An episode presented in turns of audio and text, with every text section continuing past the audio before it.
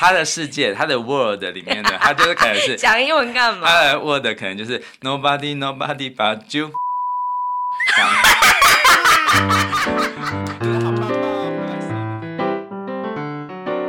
欢迎收听《夫妻纯聊天之音乐人间观察室之夫妻好心情》。我是冠豪，我是雷平。每个星期一、三、五晚上九点半，我们夫妻准时陪你纯聊天。又是一个早上，早安。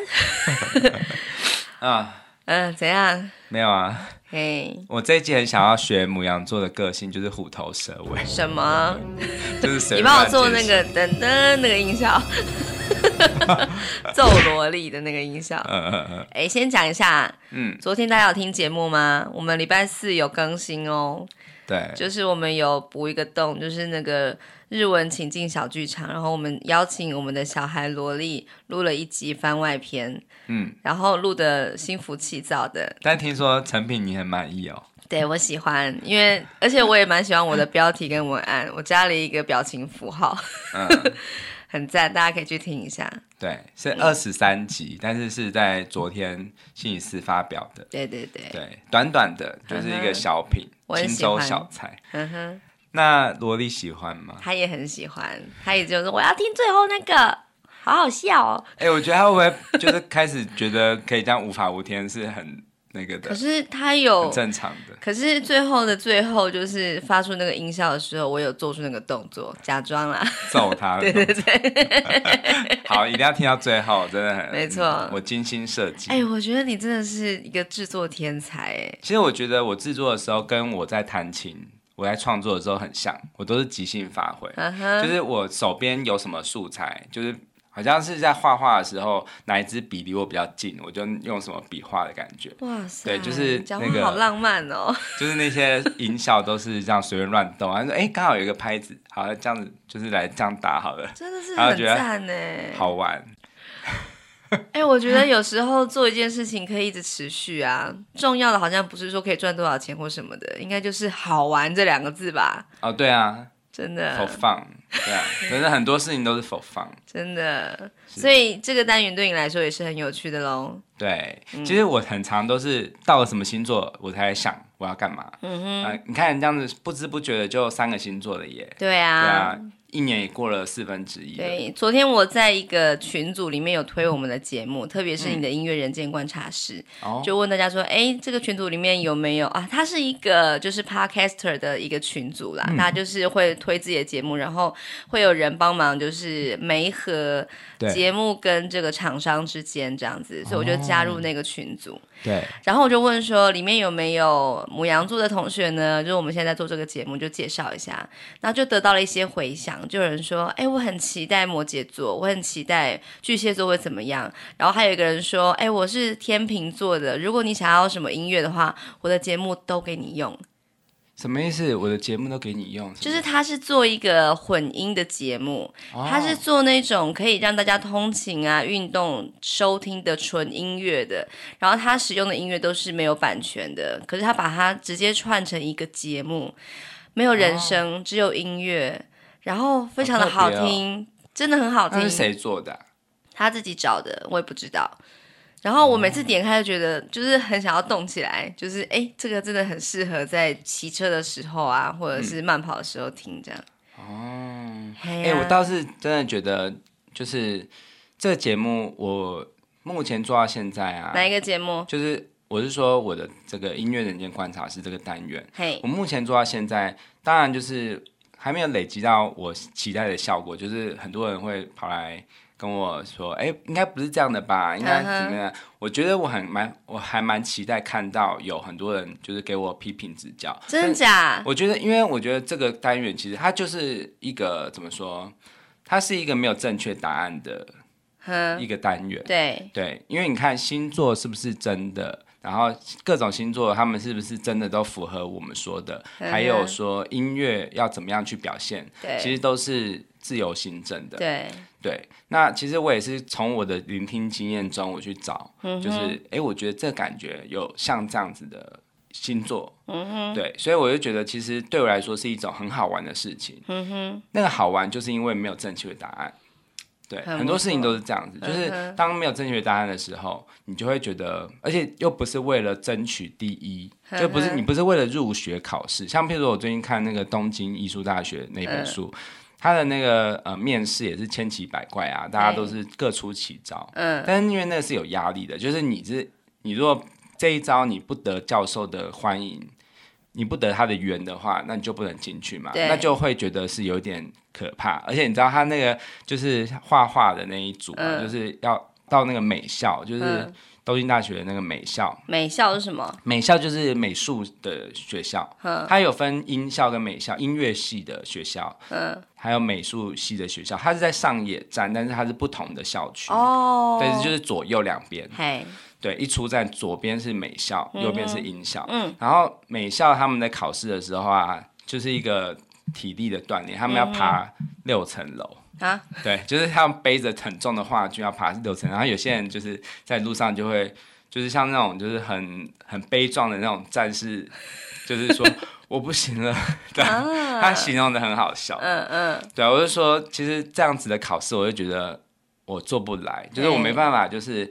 在别人面前好像要考试的感觉，嗯，我觉得音乐不应该是哦，就是要画给别人看，要给给别人评分。对，嗯，还有音乐也是嘛，嗯，音乐更残忍，音乐他只听你一分钟就定生死，啊，就是错了就是错了什么的。对，而且是就不可以重来的。嗯，对。但是我我觉得我的单元是怎么样？我单元就是我想象的就是，哎，我每天好像对着一张白纸就开始乱涂鸦，大家可以，嗯。对他品头论足，但是因为是我们的节目，嗯，所以我们想干嘛就干嘛。嗯，对，就是我觉得这种感觉是我最喜欢的创作的模式。所以，我们是不是应该要珍惜还没有成名的时候这种可以胡来的这个阶段？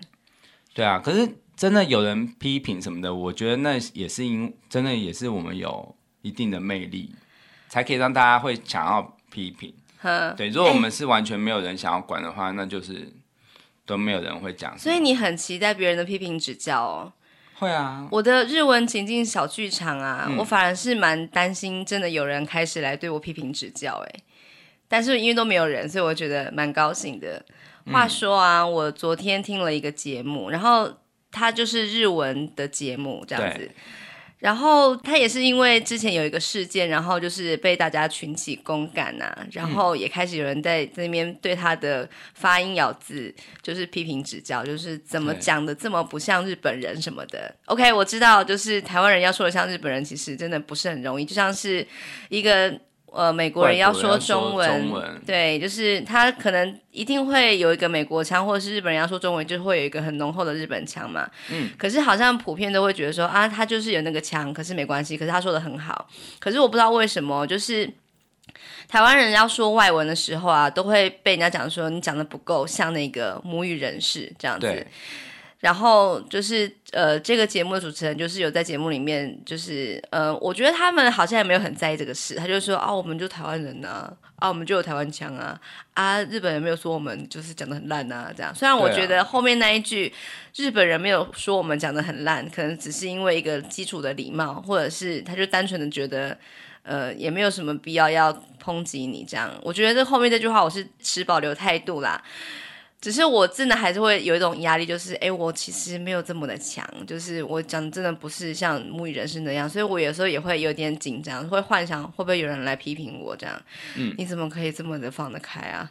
其实，呃，我很能理解，因为其实语言这东西它就是一个比较有正确答案的，它不像音乐，音乐当然音乐也有，如果你要弹的是肖邦或者是一些古典音乐，嗯哼，那一定就是会有嘛，对。那如果是我自己创作就没有，对对，所以这很难免。那我就只能说，我们就是尽我们所能，勤能补拙嘛。像我们看我今天带来的曲子，我就有带来肖邦的，就是我很就拿石头砸自己的脚。对啊，对。可是我觉得，如果一个节目可以让你进步，就是哪怕只是一点点，嗯，你都觉得很感恩。就是就是，其实你完全知道自己的实力是在哪里。嗯，我必须要很诚实的说。我是一个非常非常不勤于练琴，我从小并不是一个很认真练琴的人，嗯、我就是单纯喜欢音乐，嗯，喜欢听比较多。嗯、那弹的话，真的，我觉得我已经，我不能说我完全追不上，我可能会花十年的时间才可以练完一首，就是我觉得真的你心目中的肖邦。对，我觉得那个是要时间的，嗯、但是没关系。我觉得因为这个节目可以让你每天比上一集进步一点点，嗯、这就是我的收获。对对，那我觉得你也是，就是你的日文，我觉得你已经讲的很好了，但是当然还离就是真正日本人有一有一步距离。可是。你看，目前你做到现在，没有任何人对你的发音批评，而且何况你有一个超级剪辑大师啊！对对对，对，我现在有跪下来，你有看到吗？我真的必须要说，我都会把你剪得很漂亮，因为我一直讲错话，而且有时候我会觉得不行，我要再来一次，所以真的很感谢你，就是帮我就是修剪得很漂亮。对啊，所以不用担心啦。我觉得就、oh, 就做自己，然后尽力。你觉得你现在就尽力就好了，就是尽可能的不要错太大就好了。对啊，对啊，嗯，好，OK、嗯。那我们今天的单元是母羊座的乐理，对，牡羊座的作曲法，这个标题就很吸引人嘛。嗯，你觉得哎，要用什么样的技巧来代表牡羊座？嗯，对，我应该就是很简单的吧，就是横冲直撞的。哦、其实。你如果听了我前三集，嗯、你就可以大概知道，其实你们很简单。嗯，你们有几个重点。嗯，好，首先我们再复习一下啊、哦，你们的个性上面会是有冒险精神，嗯哼，然后很有勇气，嗯哼，然后很冲动，嗯，对不对？然后也是乐观自信，对。但是发展不好的话，就会有一点点自我意识很强，嗯，然后有攻击性，对。对。Sorry. 很很不耐烦，嗯，对，但是你们却很有行动力，嗯，可是你们可能会有虎头蛇尾的问题，对，对，大概是这样嘛，嗯，然后我发现呢、啊，就是有几个重点，就是我在讲牡羊座正面个性的那一集，不是有弹一首曲子嘛，就是那个，嗯，这首嘛，对，对，那这首的话，就是我有一个重点是。就是破关的音乐。对，好，这个地方你会听到有一个重点，就是我的根音都不变，嗯哼，对不对？然后 re 这几个音呢、啊，其实还有一个重点，它就是一个大三和弦，它可能有转位，譬如说法西 re 法降西 re，它是。呃，它其实是一个转位的和弦。它其实如果是它的回到原始的状态，它是降西瑞发，它是这样才是一个大三和弦。嗯、但是我把西往上提，再再把瑞往上提，就变成这叫做转位。这个是大家都有听懂了吗？法西法西瑞，它就是一个分身的概念。所以我就把它变成是。这个是原位，然后这是一转，这是二转，对，所以我会弹，可能会是弹二转，也可能弹一转，也可能弹原位，就是你会搭配使用。对，譬如说我可以，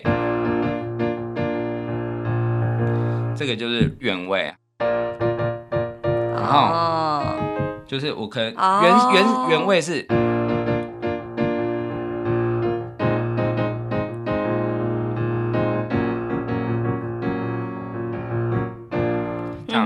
但是如果是把它转位的话，就会是。哦。我觉得听起来都很像哎。对，那是因为我现在是在做一个，就是大三和弦的一个平行移动。这几个是平行的。对，那这个是比较还比较好听的哦，就是还没有那么冲突性的，嗯，所以这代表是，如果我用这样弹的的方法，我一直在写，就是母羊座很乐观进取的感觉，嗯，但是如果是你有点攻击性的话，我会怎么写呢？嗯，我会用半音的，但是还是一样大三和弦的的平行移动，嗯，好，我来来示范一次是怎么样哦，嗯。哦。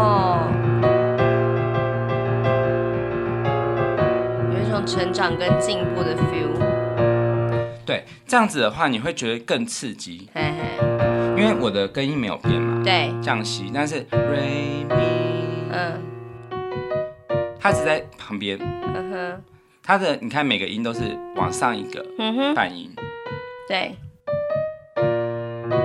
嗯，再一个半音，嗯哼，嗯哼。你可以一直升上去，都会有不同的感觉。嗯，好，那我举一个例子，这样子的灵感是来自哪里呢？就是《天空之城》。嗯，《天空之城》这部宫崎骏的动画片，嗯、它的片尾曲，嘿，就是，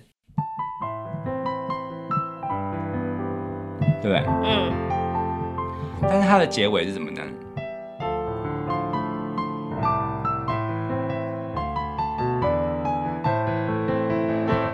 哦，我知道，我有听过。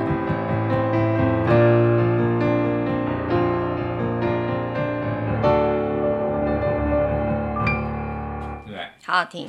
那你看，它它就是这样啊，是不是？嘿，嘿，对不对？而且它是从小调到这个地方是大调，嘿，但是我的拉不变，根音的拉不变。哦然后之后到了升哦，这个很好听，对，好像来到一个新的境界。对对对对对。其实九十让他就很很擅长于用这样的和弦结束，呵呵就是会让你感到好像来到一个新的领域。对，就是从二次元来到三次元的感觉。呵呵呵对，就是从平面到立体的世界。欸、对，所以音乐很奇妙，就是它在一个瞬间移动的时候，你就会有好像有一种心理。白热化就是被激发起热情的感觉，嗯、所以就是母羊座。对，其实母羊座的个性，它就是你看啊、哦，其实那个根音不不动的根音，代表是你们很自我意识，就是你们的心中对顽固的自我意识。嗯、然后呢，但是你们的顽固跟金牛座的顽固不一样，因为金牛座的顽固是很保守的，他是算是 他。你攻击到人家了。呃，我是看很多书的，书写的不是我讲的。对，嗯、那。金牛座的，我们今天也会最后会提到金牛座一点点，就是预告一下，嗯、呃，就是金牛座的固执，他是比较不会有那种冲劲的，嗯哼，他比较是一板一眼的在做事情，然后但是。累积久了就变直人，嗯哼，变达人。对，那母羊座是怎样？母羊座是一股冲动，对，所以呢，母羊座的一个个性是，第一个是它根音不但是不动的，嗯，而且呢，它有一个节奏感，对，那个节奏感通常是用切分音的表达，嗯，譬如说我说的切分音是怎么样？像你还记得《It Go》它的在盖房子的那一段，它的节奏是怎么样？嗯哼，啊。对不对？对，好，你看它的那个节奏是这样，它它虽然说有很多音，对，但是你会听到一个就是最大的节奏是噔噔噔噔噔噔，对不对？这个是它的一个切分，譬如说你打噔噔噔噔。噔，它的第二个音都是在后半拍。二这个地方是切分，对。所以母羊座的动能，它的根音不动，像像这个地方，它盖房子的地方，它就是一个顽固低音，但是它不会是很无聊，它不会是，哎，这样子有还是有，因为这样子我的右手跟它有有在对位，但是如果是如果你没有这个，对，你就会少了那种好像一直。让人有点想要，哎、欸，我觉得很像是你要跳很高的话，你要先蹲下来。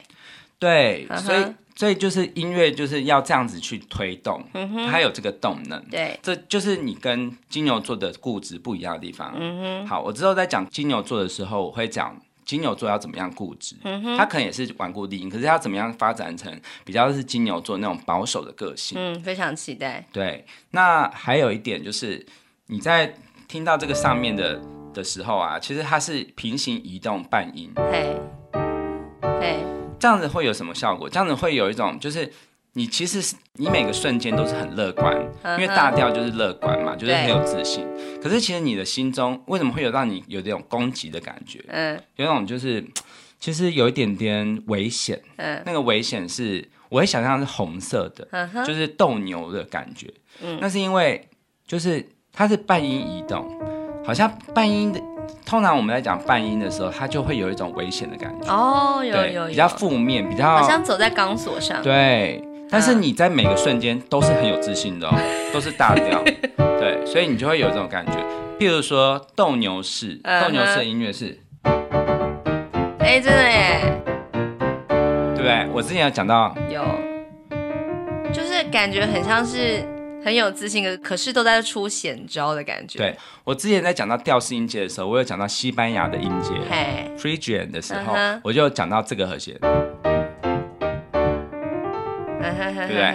那其实这个，如果你你听那个斗牛士的音乐，它通常很很长，为什么会他们会发现这样子的和弦呢？Uh. 我觉得有可能是因为。吉他，因为西班牙音乐中吉他很重要嘛。对。那这个平行移动，就是你如果看吉他手在弹的时候，他就是在压那个琴格，他是直接平行移动那个琴格，对。那他就会是有从这里到这里。嗯哼。对。但是通常小提琴这种单旋律的乐器，它很难做到这种东西。对。对，所以我就说，为什么音乐的发展中，乐器会带领很多。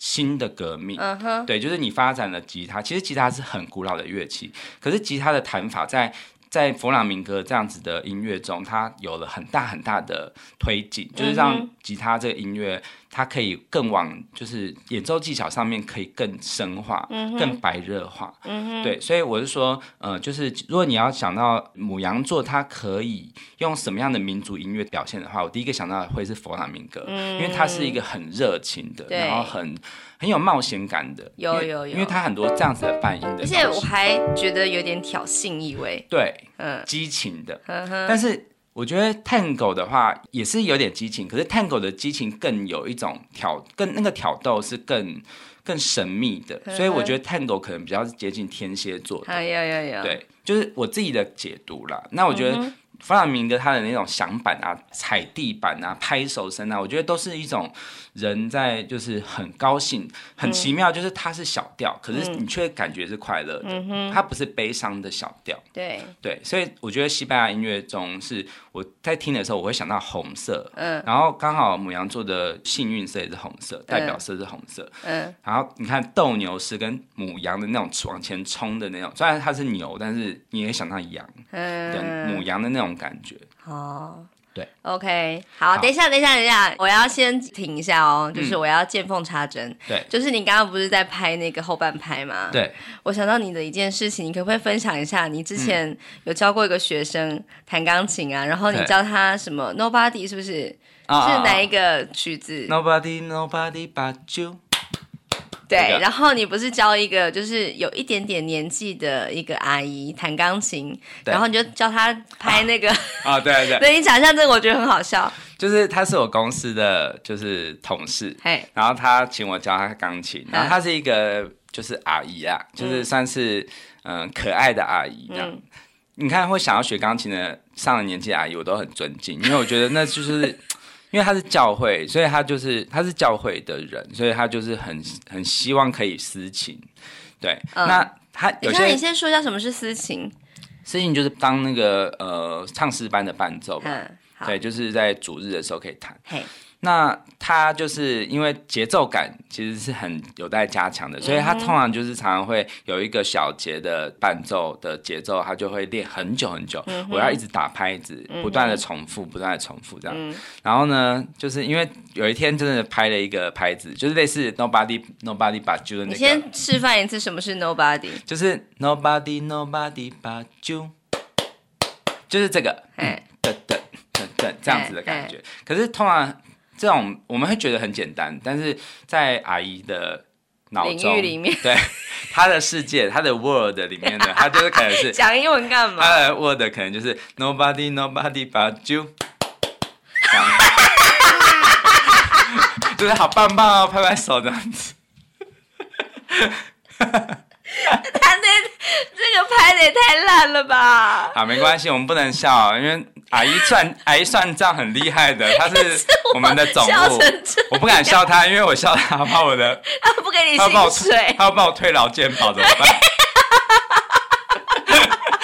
直接扣一个礼拜的薪水给你。对，然后很好笑的是，隔天上班的时候啊，看到我，他完全没有打招呼，没有跟任何的讲话，就直接，然后用一个眼神跟我交流，他是这样吗，老师？然后我就嗯。在茶水间，就是非常非常戏剧化，就是大家都不知道怎么了，就是有一个阿姨，就是 突然拍起手来，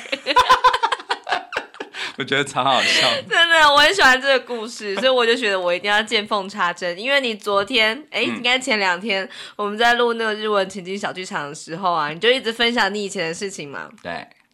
然后你就跟我讲说，因为我觉得做节目就是这样子，有些事情你现在不讲，以后就没机会讲，所以我就是现在要提出来。我就是这样子的心态，所以我才问你这个事。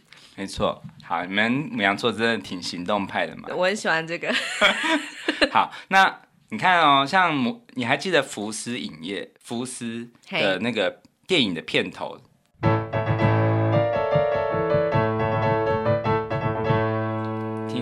当然知道，这是我们婚礼的开场影片。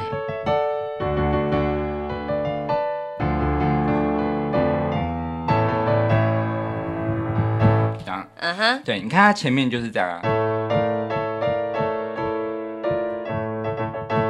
对不对？嗯、对，所以你看，连一个很大的电影公司，他都觉得这样子的和弦是很有。就是很有朝气的，对，但是有一种危险的感觉，嗯哼，对，有一种就是嗯冒险犯难，嗯哼，这样子的气氛。好，那你知道这样子的技巧，其实早在一百多年前，将近两百年前，就有一个作曲家把它用上了，而且非常非常的受欢迎。嗯，那就是我为了这一集，我练了，我练到快要就是手断掉。其实不会。古典音乐出身的人觉得这这有那么难吗？可是对于我来说，真的非常的难。因为你长大才练啊。对，那就是肖邦。嗯、我跟你讲，肖邦的曲子没有一首是简单的啦，嗯、就是全部都是让你就是觉得，我靠，我在弹什么东西？真的，你知道，你知道有些大师就是，譬如说是，就是已经是算是。小有名气的古典音乐家，嗯，他都不敢随便出那个肖邦的专辑，特别是练习曲。哦、你知道，连霍洛维兹就说，练习曲我是不可能弹全集的，嗯，我不可能弹，因为那实在是不是人弹的。或者说，即使是什么叫练习曲？练习曲、就是、感觉听起来是比较简单的。没有，练习曲的意思就是用钢琴。所有的技法在，就是每一首歌是训练一个技法，哦、法而且是把它极致化。哎呀，对，你听，你去看姜老师在练一个就是练习曲的第一号，嗯，第一号作品，嗯，连是姜老师他学了多久钢琴，他练了十分钟才连一个小节都无法用正常的速度弹出来。好，你等下把链接给我。这个真的是我觉得 钢琴家一辈子的梦魇，嗯哼，连就是霍洛维兹都不敢弹的。为什么古典音乐家要这样子弄后面的人？因为他们是天才，而且他们好像没有想过他们的作品可以这么永世流传吧？对，嗯。那我今天当然谈的，就是算是相对来说技巧算是华丽灿烂，但是不至于到不能练的。嗯。像练习曲就是很多我都是不能练的。嗯嗯。好，那我要谈的就是《英雄波兰舞曲》嗯、这首曲子非常有名，它是就是作品五十三号。嗯。好，那英雄这个标题。是后人加上去的，嗯，对，通常肖邦的曲子都不会有标题，它是一个绝对音乐派，嗯，它就是譬如说就是即兴曲一号、即兴曲二号、诙谐曲、夜曲，它都是这样子的标题，嗯，对，它不会有那种很诗意浪漫的，对，所以你说它是浪漫乐派嘛？其实他自己觉得它是古典。就很忠于古典的，嗯哼，对。那波兰舞曲呢，是他家乡的音乐。嗯，肖邦的第一首曲子，他创作的第一首曲子就是呃波兰舞曲。嗯，对。那当然，那个难度上面完全无法跟我今天要弹的这首就是英雄波兰舞曲来相提并论。而且这首曲子我也只能弹前奏。嗯哼，对。后面的话我要练。对，希望有机会可以听到。那个谱的一页吗？还是什么？差对，差不多就一页。嗯哼，对。好，我先弹一下。好。我可能还是会用比较慢的速度弹，嗯，对，然后再把它调快，是不是？也不会，然后忠于稍微忠于原始。OK。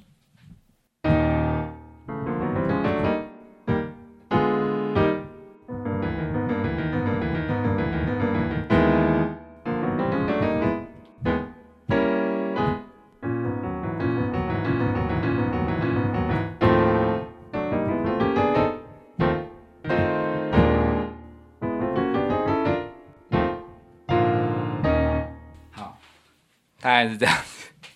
你刚刚在谈什么啊？我好像不是听得很明白。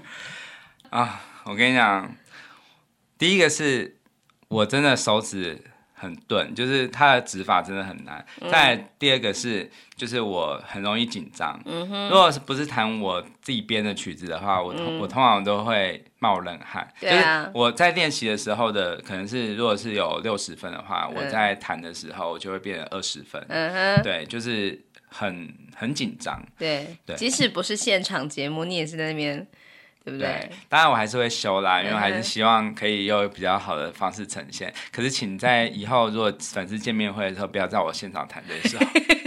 对，好，没关系，我就来示范。就是我主要的目的是要跟大家分享的是，肖邦他很天才。嗯，因为他在那个时代啊，几乎我在那个时代的音乐中，我没有听过这样子的很革命性的音响色彩。嗯，是可能有，可是我没有听过。嗯，那他是怎么样写呢？他其实就是。他他每个就是那种就是，这个几个都是，嗯，这边好难哦，好，慢慢就感觉平行上移是不是？对，它是一个大调的平行上移，而且是半音移动哦。你看英雄啊，当然他那时候写也许不是用英雄来想象，可是其实你就会觉得很像什么？我觉得这一段旋律啊，很像是就是在战争前，就是譬如说我们要。战马要准备好的时候，嗯、他在蓄势待发，就是好像是在养精蓄锐那个。啊，你想象的画面好棒哦！可是我刚刚想的是别的哎，嗯、不知道是不是因为你弹的关系？对，我想到那个蟑螂前进的速度，那个是 就是很就没有，它就是很突然的就往前冲了，然后又突然的静下来，啊、然后又再度。就是蓄势待发，你不觉得很像吗？波兰舞曲《蟑螂》第一。对不起，肖邦，对不起。好，没关系，是我要对不起肖邦。好，那你看啊，如果你把第一个音，就是譬如说在这个半音以外，我会弹一个咪，对不对？嗯。然后呢，它的每一个都连在一起的话，它会是这样子。哦。对不对？就很有刚刚的感觉。对，嗯嗯嗯，所以它当然没有这么有有前进的动力，它其实很高贵哦。它它后面的旋律就是，哦，就这个，哦，我知道了。对，原来前面这么难哦。对，嗯，超爽，这首歌一定要听，就是各种就是大师弹的，大师，Dash into the snow，Dash 的。哦，我跟你讲，真的是。他们是大师，可是他们也会弹错音。讲到这里，就是有人弹错。你说他已经出专辑还有错的哦？现场音乐，oh. 现场录音当然可以，就是最好的呈现。可是你看，连像阿格利西啊，还有什么那个霍洛维兹啊、鲁宾斯坦，他们几乎都会弹错啦。Mm hmm. 当然，就是他们的弹错是很小很小的，不是那种就是哎望谱那样，不可能。Mm hmm. 可是他们就是会压错音，因为你看，mm hmm. 你知道肖邦他肖邦动不动是这样。就是烦呢，欸，这么大的，就是你是绝对会压错的。可是你，我要用母羊座的个性来讲弹错音这件事情。你如果不敢冒险的话，你不可能做得成艺术家。所以你一定要去做冒险的事情，你就弹下去，就即使错也不管它，因为音乐是要一个整体。就像是你在盖房子的时候，你不会因为一个砖头就是有一点破损就不想要盖上去。哎、欸，可是如果地基没打稳的话，怎么行？那个是大的错误，那是结构性的错误。嗯，结构性的错误当然要避免嘛。嗯、但是如果是你盖房子的时候，你要让每个砖头都一模一样的光滑是不可能的，嗯、它一定会有一点点岁月的痕迹。嗯、可是你要去勇敢的去盖。哎、欸，我喜欢你这个说法。对，你才会有。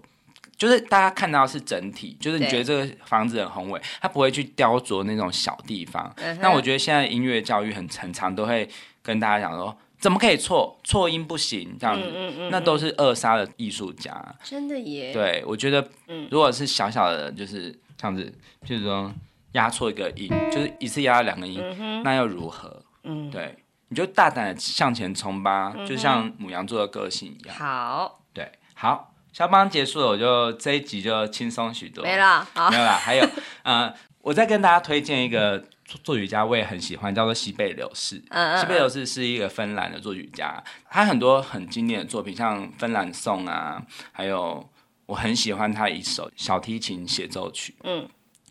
他一生就创作这一首小提琴协奏曲，但是就永世流传，成为了四大小提琴协奏曲之一。嗯，它也是我最喜欢的一首古典音乐，特别是第三乐章。嗯，那真的是超爽，你知道吗？就是你一定要听，我真的觉得那个真的是热情。嗯、呃，他那个有人说他是。冰与火的交汇，哇！因为因为他是芬兰人嘛，所以他就是冰天雪地的，嗯、但是他很热情，他那个热情是很有动能的，嗯、而且他很多就是顽固低音，嗯、你在觉得很像在跳舞，而且那个舞是勇士之舞，他是好像是那种就是很冰天雪地的，上面就是有很多的。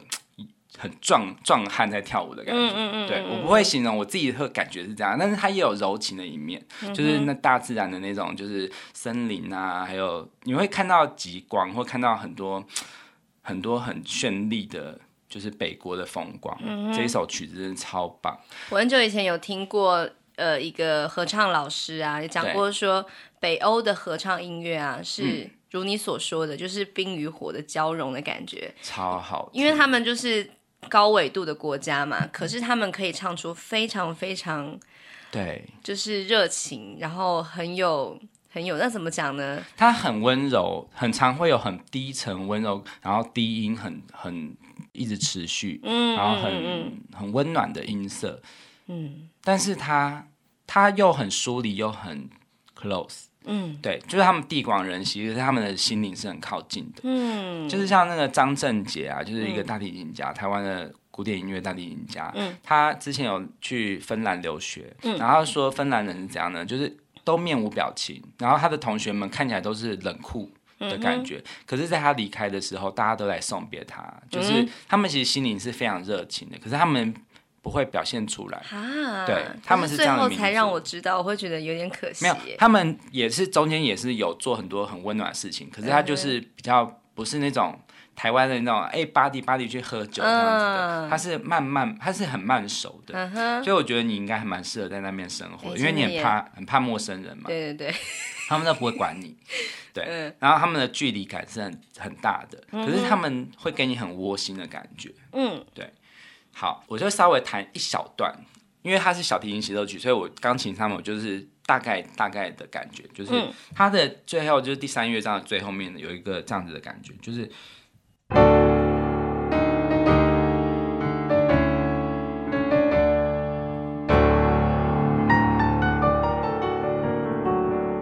就是这样子的感觉，超好听。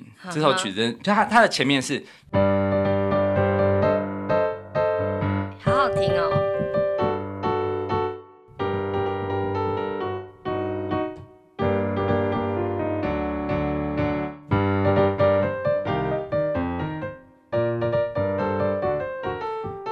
弹的完全无法就是弹的那么好听，但是你一定要听原曲。有连接可以听吗？有，而且很多小提琴家都会拉，都有各自的特色。Uh huh. 我自己私心，我最推荐的有一个是有一个叫做凡格罗夫。嗯哼、uh，huh. 对，我会把它放在连接。我觉得他因为他是俄国人，嗯哼、uh，huh. 他拉的那种就是真的是有北国的风情，而且很自由，uh. 有点即兴，uh. 就是他的那个音色上面就是。节奏很特别，这首曲子的节奏非常的特别，嗯、它很长，那个噔噔噔噔噔，就是这样子的东西，因为他在跳舞，嗯哼，他绝对不会是那种就是一板一眼的节奏，哦、所以这首曲子最有魅力的地方就是节奏跟和弦的那种，还有就是那个旋律真的很优美，嗯哼，好，当然前两乐章也很赞，就是像我们的那个小提琴研究生，他也非常的喜欢这一首曲子的第一乐章，哦、对，就是。真的有一种让你来到北国，就是感受到那种很严峻的感觉。哎、欸，等一下，你说到小提琴研究生，现在可能已经大家不知道谁了。好对，他是我们的一个铁粉啦。对对对，嗯、明仪。对，嗯、好，那古典音乐的部分我讲完了，嗯、现在我要讲的是电影音乐。嗯，电影音乐中，因为你看冒险、泛滥、英雄主义，我最常提到的例子就是。约翰威廉斯嘛，嘿嘿嘿。对，约翰威廉斯他就是有很多的旋律都都是会用这种招式很多，嗯，特别是在科幻啊或那个英雄或者是中中曲的时候，最后一首曲的时候的结束，很常会听到这样子的和弦，就是，嗯、对啊，嗯，好，那我现在弹一段呢、啊，其实是很特别哦，它是一首就是呃都是大调，嗯，就是它的大调是。右手都是大调，然后就是平行移动，嗯，然后左手都是同一个音这样子，对，对。可是你会觉得有危险的感觉，而且会觉得它其实是大调，可是你会觉得有点就是很原始，然后有一点蛮荒的感觉，嗯哼，因为它是《侏罗纪公园》第二集《失落的世界》的主题曲，哦，对。好，我就稍微弹一段。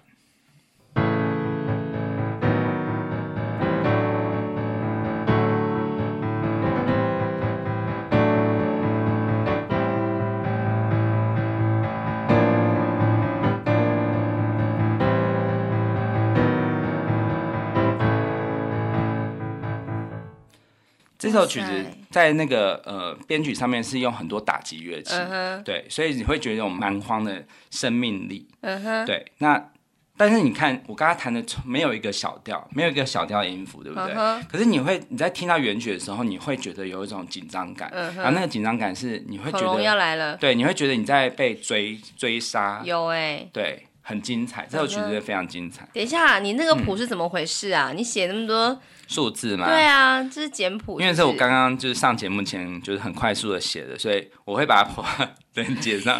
就是因为我常常这样，就是以前小时候我没有太多乐理基础的时候，我知道就只有数字记谱，所以我就会这样写。嗯、就是它只是重点是记录和声嘛，所以就是一个块状的和声去移动它。然后时间的话，我就是很即兴的拉长音，就是。画一条横线这样。天哪，你让我想到风间城啦！风间城那个谱也就是这样，都是大于、小于、等于的。他更狂野吧？嗯，对。好，来，那最后我就呃用两首曲子。嗯、第一首是我的创作，嗯，但我的创作呢，我不是想要写这么的，就是有生命力的感觉。嗯、我就是一个蓄势待发。这首曲的创作灵感是来自于。我们去葡萄牙，嗯，去那个有一个叫做罗卡角哦，就是它是欧洲大陆的最西端，对，所以我就想象当时的人在就是那个脚看着海洋，然后他他们还没有出海的能力，可是他们很期待去冒险，嗯，可是那个是很心灵的，而且是很内敛的，嗯，不是说我现在就要去冒险，而是说我觉得那里有什么，嗯，我想要去看看，然后在破晓前，就是。天露曙光的那个时候去揣想的，当然太阳不是从那里冒出来，因为它是朝西边，嗯、可是它就是会有一种我很想要去那个国度看看的感觉，嗯、对，然后是破晓前的即将起航前的感觉，嗯，对。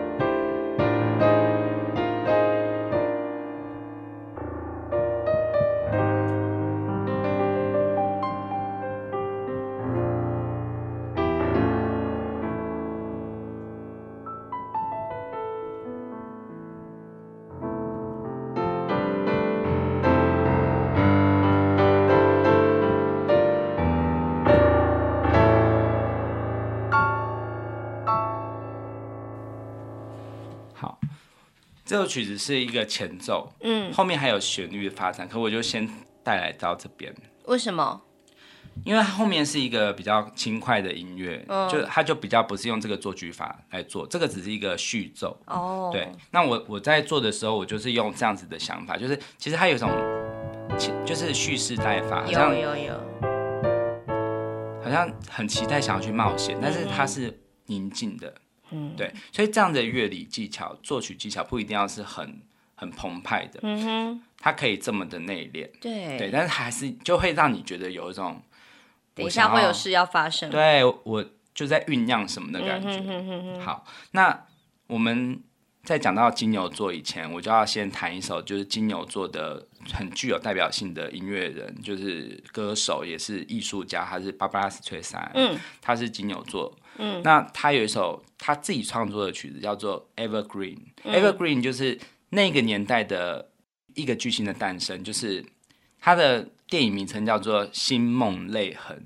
星星就是那个明星的星，嗯、新的梦，明星的梦想，然后泪流泪的痕迹的、嗯、的这个字这样子。嗯、对，那他这个曲子他是第一次创作，就拿下了奥斯卡最佳主题曲。啊，对，最佳歌曲奖，对，非常非常的好听。但是我就弹一小段，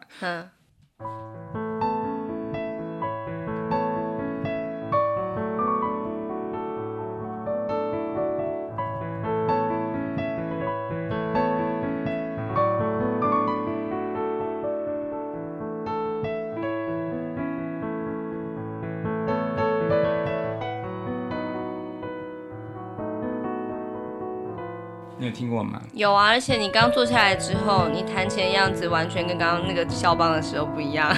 对，因为这首曲子是我 我很喜欢，而且也是比较符合我个性的，对对对，就是比较抒情。我觉得你整个就是啊，终于来到我个擅长的领域了。对，好，我跟你讲，肖邦，我会花十年的时间等着看，十年我把它就是每一。呃，不是每一首，就是我会挑一些我我喜欢的我来练。嗯、我希望十年后可以开一场就是单弹肖邦的音乐会，欸，感觉不错哦。嗯，嗯向宇宙向向宇宙下订单，感觉还不错啊。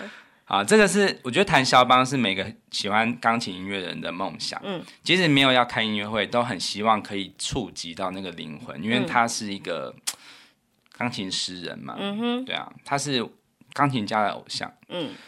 所有学钢琴的人都很崇拜他。嗯哼。好，那你知道在《八八九三》这首曲子中，我觉得最迷人的一刻，嗯，它是在最后面，在结尾之前。嗯。好，我想要先卖个关子，因为今天不是金牛座。对啊，我在想说你怎么会提到这个？对，我下一个礼拜我会跟大家讲它的结尾，也是用我刚刚的这个效果，可是它给你完全不同的感觉。所以，所以是下个礼拜吗？对，下个礼拜我会分享，因为我会讲到金牛座的名人嘛。嗯哼。然后。他的这个作曲法跟其实我觉得跟母羊座也很有点像，就是他也是用一个就是呃顽固低音的方式，嗯，但是他会给你完全不同的感觉，嗯哼，因为母羊座是很冲的，但是在金牛座的世界，他永远都是他喜欢的是照着自己的步伐，然后慢慢的去好像在雕琢，嗯，我我会想到的是职人，就是一个老匠师，他在工艺上面。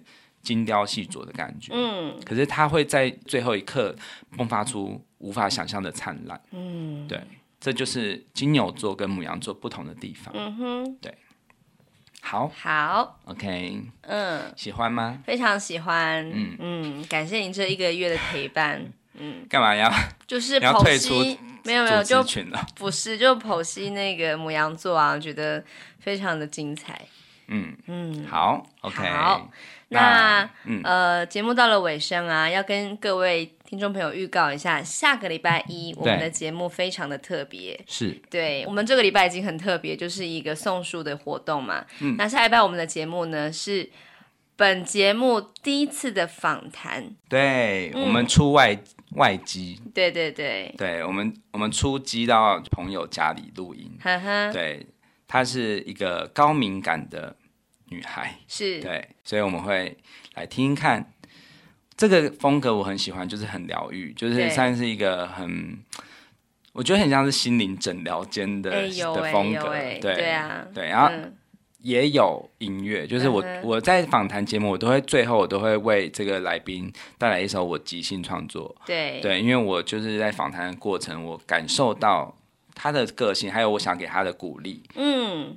我都会把它画成音符，对，那就是一个我自己说正确就是正确，当然啦，对，不然艺术就是这样子嘛，没有标准答案。嗯嗯，好，那我们就期待下礼拜一喽。OK，好，那提醒一下，就是到下礼拜一的晚上之前呢、啊，对，我们都还是可以留言，就是呃证书的活动，对，那个旅行故事的分享。对，所以、嗯、呃，现在听到节目的还可以有机会去留言。对对对，没有错。嗯嗯，好，就这样喽。好，OK，好谢谢，拜拜。拜拜。